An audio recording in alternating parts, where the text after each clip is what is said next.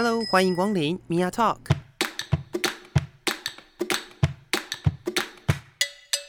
每个人都是有趣的书，有着独一无二的故事。一杯咖啡的时间，与你分享生活点滴。Hello，各位亲爱的朋友，欢迎收听 Mia Talk，我是 Mia。我们在这一集的节目继续邀请我的好朋友杰勋来到节目当中。Hello，杰勋。嗨，大家好。上一集的节目聊了游戏。也聊了二十几分钟，对啊，哎、欸，我觉得，我觉得你总是会有，就是我们原本是说我们要很轻松的聊游戏，但是不小心被我带到了，就是可能你平平常的主领域，就是你工作领域的时候，你就会换一个人格，哎，是是是，这是这是常常会发生的事吗？好像那个开关按下去之后，你就回不来了，你知道吧？哦，好啦，我觉得这这也是一种嗯有趣的地方，因为。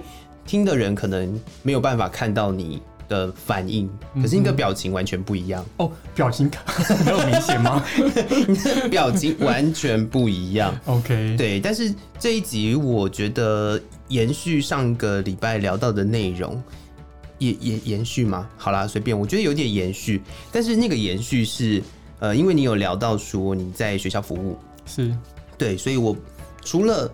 刚上集我们聊到那个游戏成瘾的部分之外，有没有什么在学校现在目前呃大家比较会产生的，不管是老师，不管是呃家长会去焦虑、会担心的一些议题？嗯哼哼，其实呃各个年龄层其实不大一样，也国小、国中、高中甚至大学，他们的的议题都很不一样。哦，然后也会有那一种就是不同的学校的差别。所以像我服务的学校里面有高中跟大学，嗯、所以他们的议题大部分也都跟呃跟发展有关哦、呃，发展生涯规划的那种发展吗？呃，有点像是，就是我、嗯、我我到底要怎么规划我的呃升学的部分，要读什么科系，这个部分有，可当然也当然更多的发展是所谓的生理上跟心理上的发展。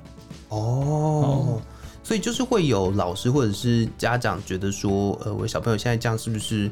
不正常啊！是是是，会有现在会有这种，还还还有这种，是不是？我以为是我小时候才会出现的事哎。其实他们也不是用不正常，uh huh. 他们只会说哦，我的小朋友可能情绪不好，嗯、呃，或者是他们可能不会沟通，嗯、呃，或者是他们不会讲话，对，不会沟通是什么意思啊？因为其实很多家长。家长他们其实，在面对孩子的时候，他们不知道怎么跟孩子沟通。如果以高中生来讲的话，常遇到这种状况哦，然后他们就会投诉到学校去，然后找辅导老师，跟辅导老师说：“哎，我的孩子他这样子，我我跟他沟通不了，到底是他的问题还是我的问题啊？”嗯哼，对。可是当然，我们都知道，应该是家长有他的问题在。嗯，可是我们不能明讲，我们就只能把两边都带过来，或者是至少孩子先带过来了解一下状况。哦，所以。不管是以前还是现在，家长的焦虑好像也没有差太多，只是？哎呀，爸妈就是爸妈，对，爸妈总是爸妈。不管你的孩子怎么了，你还是会觉得你跟孩子之间的隔阂很大很大。对，所以那个东西有趣的点就是，我们要怎么在当下去做点什么，然后让爸妈不会觉得这个隔阂会是他们的阻碍。哦。因为我有个朋友也是学校的辅导老师，嗯，他是辅导老师啦，所以辅导老师在处理这些事情的状况就是极频繁呢。是啊，是啊，我常 常常听到他因为觉得就是压力很大，这样，嗯、就是他常常会跟我们聊聊到说最近哈学校又怎么样怎么样怎么样，然后家长又又讲了什么怎么什么什么什么，嗯嗯，但是有时候我我很少听到他其实是在抱怨孩子怎么样，嗯，嗯，他反而比较多的是因为他觉得。家长好像有点太呃，比如说不能讲管太多，而是家长有点太过焦虑了。嗯，嗯对，那这个焦虑其实也是很多现在现阶段的父母也是会碰到的事情。嗯、那除了可能孩子跟家长之间的关系或者是沟通，还有没有其他比较有趣的话题啊？议题有趣哦。嗯，其实说白一点，会来找我们的人都不有趣哎。哦，就是你跟他们谈的话题里面，他都是严肃，或者是是是一些比较辛苦的一些事情。哦，那如果以有趣换个比较特殊好了，就是他除了情绪障碍，除了发展议题之外，有有特殊的可能就是那些精神疾病吧。好，所以我最特殊的，我印象深刻就是所谓的视觉失调症的孩子，嗯哼。就以前所谓的精神分裂症的孩子，嗯。他们跟我分享的故事太有趣了。哦，嗯所以这样子的事情在学校是算多的吗？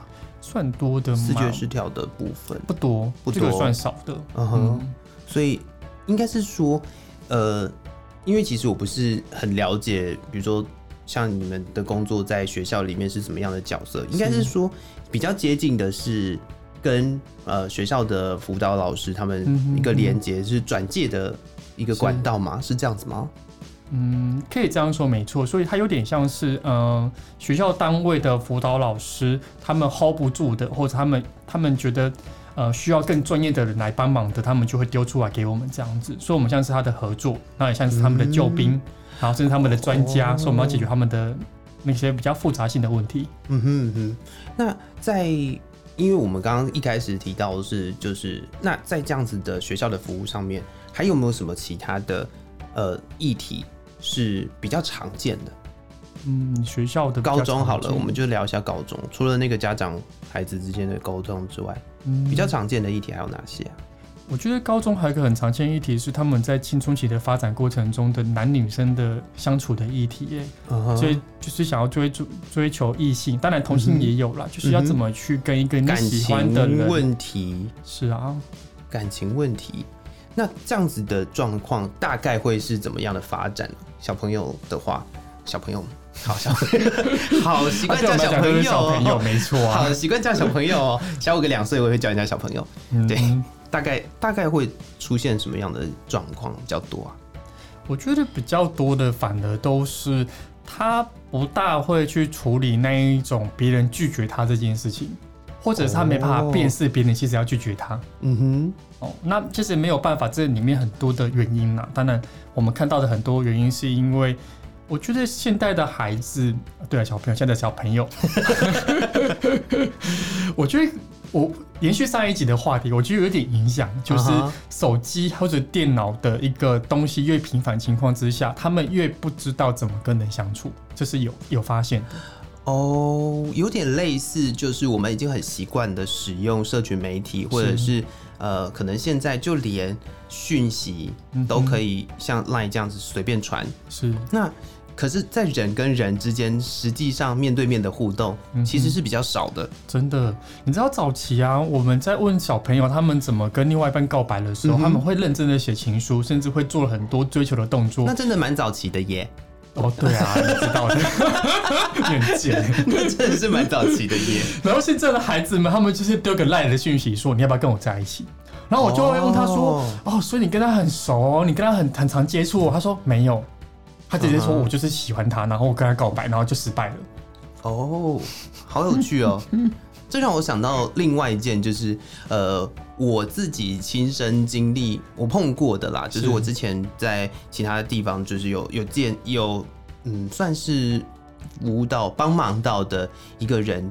他提到的一个问题，其实现在还有一个状况，不是、嗯、不是社群媒体或者是脸书的问题，嗯、是交友软体的问题。哦，对，现在交友管道非常的多，交友软体是其中一个很就是你从交友软体上面直接就问要不要交往，然后你根本可能也没有见过他，嗯、是，就是这种状况在学校也会发生吗？会啊，会发生，而且交友软体现在很多门，你知道吗？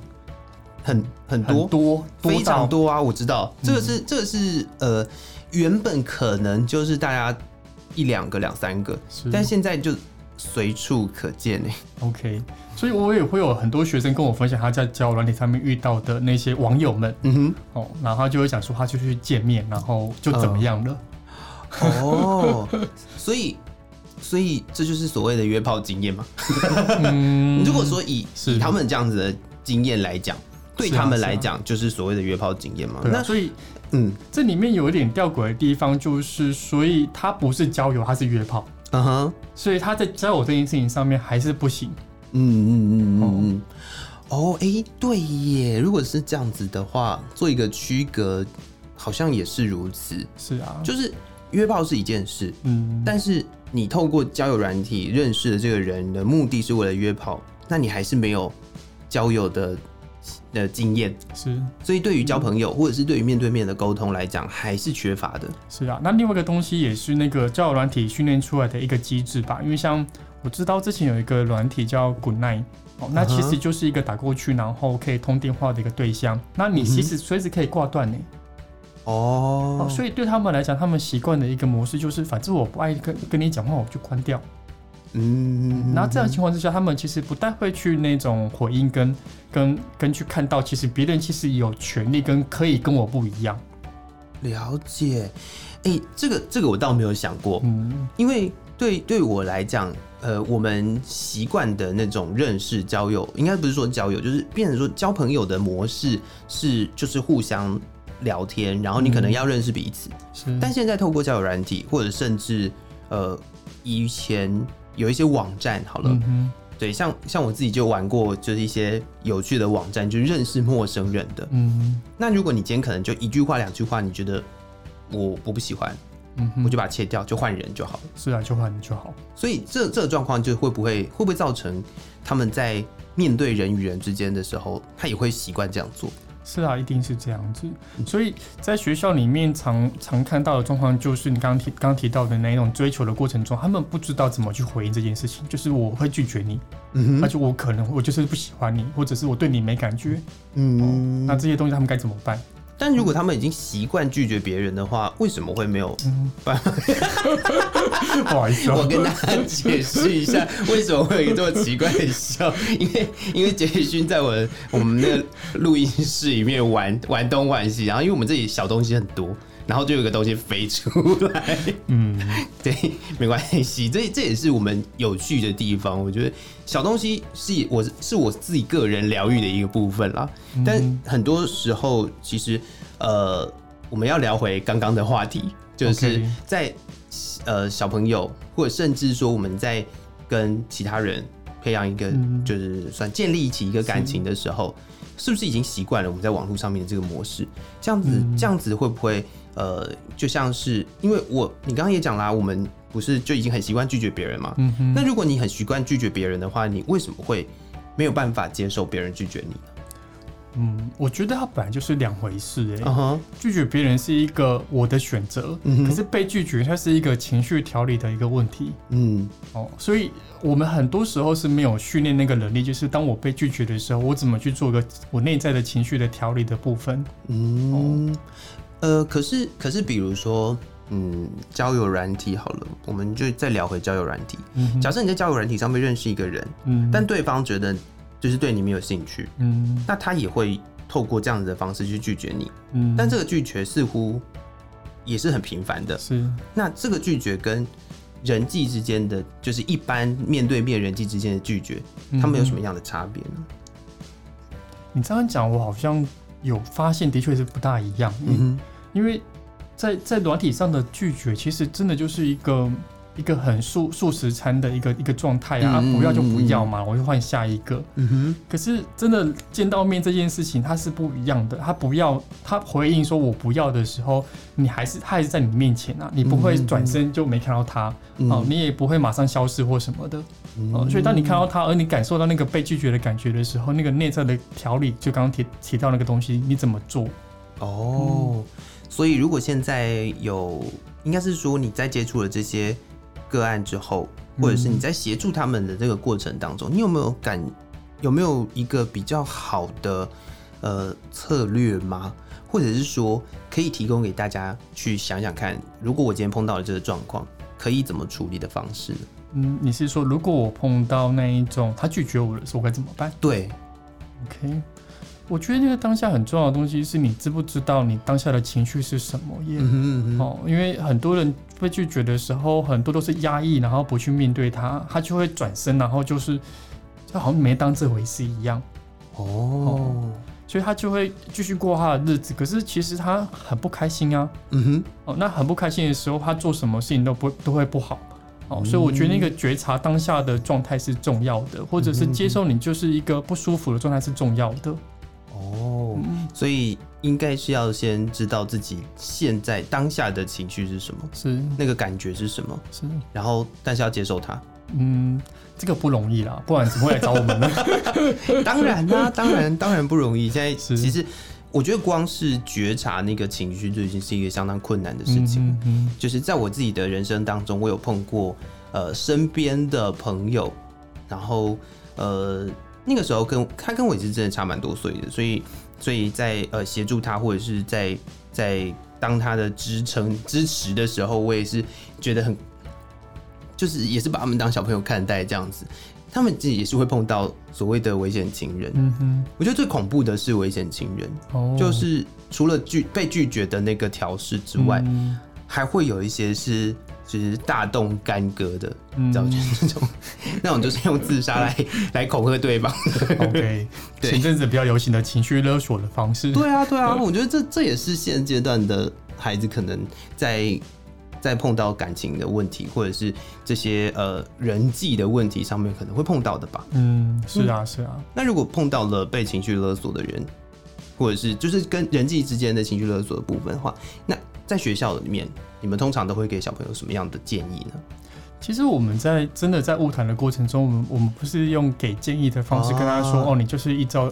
这样子的步骤做，比较多的东西是在对话过程中，嗯，协助他去看到他内在怎么了，哦，就是刚刚说的觉察的部分嘛，他必须要先看到他自己怎么了，是，哦包括他他可能被被勒索完之后，他是不开心的，或者他是他是被被威胁到的话，他是什么的那个感受是重要的，所以我要协助他去看到这个东西，我才有办法去跟他讨论说，那再来我们要怎么办。所以不是我给他建议，而是他自己会找到一个他跟他互动过程中他们可以的方式。嗯，所以这一从这一这一 part，我们大概就可以理解，其实智商是一个怎么样的专业。就是从我觉得就是就是刚刚这样子的对谈，我们就可以大概知道一下。因为很多人其实对智商是有有很奇怪的想象的。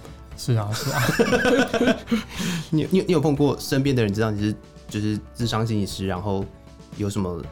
有趣的想法，或者是他们觉得你你的工作大概是怎么样吗？我觉得最常见的应该都是哦，你是心理师哦，所以你知道我在想什么，然后我都会说好无聊，我怎么会知道你在想什么呢？我是心理师，我不是魔术师。然后另外一个是最近我遇到的一个状况，就是我的个案就会觉得说，跟你聊天就要聊开心的事哦，他说我们为什么聊不开心的事？嗯哼。哦，那当然这是有趣的争议点啊，就是他他的确可以不选择，就是选择不聊不开心的事情，可是就是你不聊那个，那我们要做些什么？我搞笑吗？还是相声还是什么？哦，哎、欸，这个这个也是哎、欸，对啊，所以就是因为你的服务的关系，所以也你也算是我身边认识的第一个姓氏朋友吧。哎、欸，我真的对我真的对智智商这一块非常非常非常非常之陌生，嗯、对，所以所以我其实本身原本我也不是很了解，就是咨商是在做什么的，嗯哼，对，所以我我我不会，我我当然是不是那种就是会觉得你你知道我在想什么吗那种人，所以你你你自己的迷思是什么？你觉得我比较倾向的是，我我那时候会觉得说，呃，我我个人啊想法就是，可能我也会比较接近第二种。OK，就是那种觉得就是聊开心的事这样子，不是聊开心的事，而是觉得透过这样子的一个方式，可以让自己开心一点。哦，这的确是重要的。对，嗯、那可是因为我会，我会不知道大概是是怎么样的。只是开心这件事情，在我们的一个一个一个过程中，在晤谈的过程中，它的确是一种你必须要抽丝剥茧的，慢慢的找到中心，就是核心的部分。嗯、所以那过程中。其实他最后会开心的，因为你会认识到自己的本质，就是你会接受自己原来的样子。可是过程中他就在剥啊，剥的过程中他是痛的哦，所以他不不见得是舒服的一个一个路。嗯哼嗯哼，所以其实咨商不见得不是不见得大，应该说大部分的咨商是会要你去看你自己现在不舒服的地方，嗯，然后透过去。就是理解自己的不舒服，嗯，然后来找到一个可以跟自己相处的模式，是啊，是这样吗？是啊，哎、欸，我一句话就结总结了是吗？哦、怎么可能？不可能那么简单吧？哦，其实人生的道理不就这样子吗？的确是这样，没错啊。这什么什么世界大道理？等一下，哎、欸嗯，那我比较好奇的是，是就除了生涯，除了呃情绪、情感情、感情之外，还有没有什么东西是在学校比较常见的呢？比较常见的哦。对啊，因为我们刚刚聊的大概是高中，大学呢？大学其实还是真的有分呢，就是比较。嗯，所谓比较会读书的大学跟比较不会读书的大学，它其实差蛮多的。我比较想知道比较会读书的大学生都在想什么。哦，他们想的东西就是他们有拖延症，哦，这是我最近比较常听到的一个状况。嗯哼，哦，或者是有完美主义的一个状态，就是我要把一个作业做到最好。哦，这种东西，嗯、好好好有压力哦。对啊，我也觉得很有压力。所以他们自己最大来的议题就是压力啊，嗯然后压力所带来的一个情绪其实也是多的。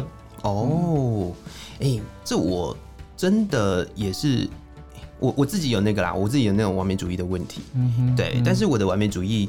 就是很挑事这样，所以其实你做的很好。就是我我讲的很挑事的意思是说，就我在某些点上面是哦，你说会分不同的地方有不同的标准。对对对，我不是所有的事情都完美主义的，就是我还是有那种就很随便的地方。但是但是我觉得当你碰到了那个你自己的完美主义，但是你又达不到的时候，那种感觉是非常恐怖的。是，我觉得这这或许在。所谓很会读书的学校里面的的的孩子，可能碰到的机会比较高吧，因为他可能什么事情都做得还不错。对。所以我，我我都觉得这种东西都是过犹不及。就是有很多的标准，它的确是重要的，嗯、它可以让你让你得到很多的成就，得到很多的一些相对得到的资源这样子。嗯、可是，当你太多的时候，超过你能够负荷的时候，就已经变成身心症了。嗯、哦，所以它就需要来做一个调整。哦，嗯、那我觉得我们聊到这个地方，我就想再提最后一个问题。刚刚你也提到说，就是很会念书的学校，但是我想到的一个问题是，有没有小孩是？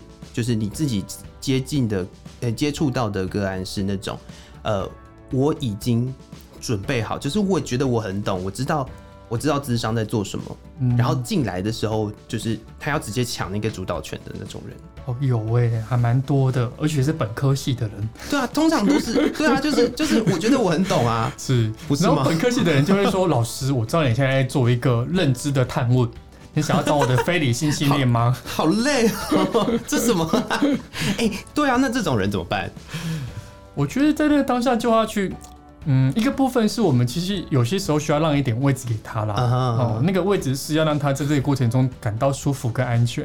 Uh huh. 因为他会想要抢，就是有部分也是他不安。嗯，哦，所以你需要让他安心下来之后，你才有办法开始工作。那工作我可能回应的东西是，其实，在刚刚的过程中，我我好像很常听到，就是你会想要抢抢我的主导权过去。嗯、我不知道你有发现这件事情吗？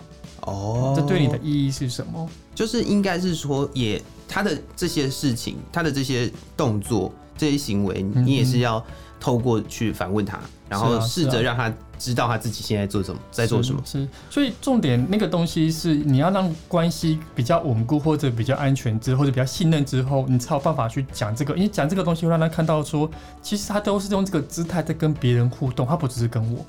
哦，哎、欸，有可能哎，有可能是他自己本身就已经是呃这样子在做人际互动的。是啊，所以这个可能就是他的一个人际上很可能发生的一个问题。嗯、呃，那如果他本身就是。没有，我算了，我脑海里面出现几个乱七八糟的想法。没有，他说不定他互动的对象就是本身就是奴啊之类的。哦，有可能呢，所以他必须要要要要要掌握一点。OK，好吧，我没想到这件。身边可能就一群奴哦，好可怕！这什么？这什么？这边问题来了，中国欧洲的事。他如果一直都是主的角色的话，他他不会都一直遇到奴啊。就是你身边还是会有形形色色的人啊，是啊是啊，所以他还是要调整他的状态啊，嗯，所以还是那句话，过犹不及啊，嗯，真的这样想起来，嗯，好像也是这样，但是，嗯，实际上因为从今天的这一集节目聊一聊之后，我才大概比较知道智商是什么，嗯，然后我觉得我也希望透过这样子的节目。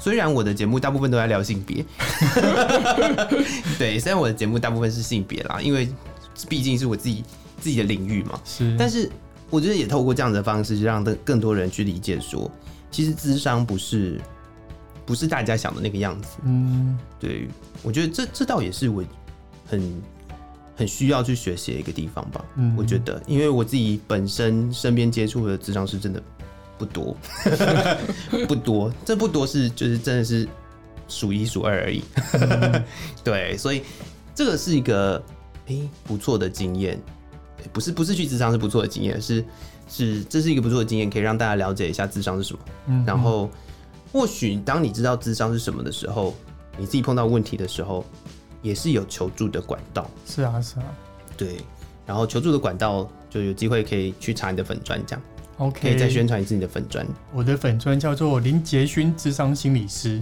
嗯欢迎大家来点阅。就是你知道在，在在一般我们做 podcast 的节目上面，然后大家要宣传，就是会有就超有自信，然后跑出来宣传说，就是我想要跟大家讲我的频道是什么，我要怎么样怎么样。就是你只有在讲自己的粉砖的时候，那个收了，哦、对啊，我我嗯 听是不是？你要觉察一下这个问题。，OK，对，那今天再一次的谢谢杰勋来到节目当中，谢谢你。好，谢谢大家。那也谢谢各位听众朋友的收听，Mia Talk，我是 Mia，我们下次见喽，拜拜。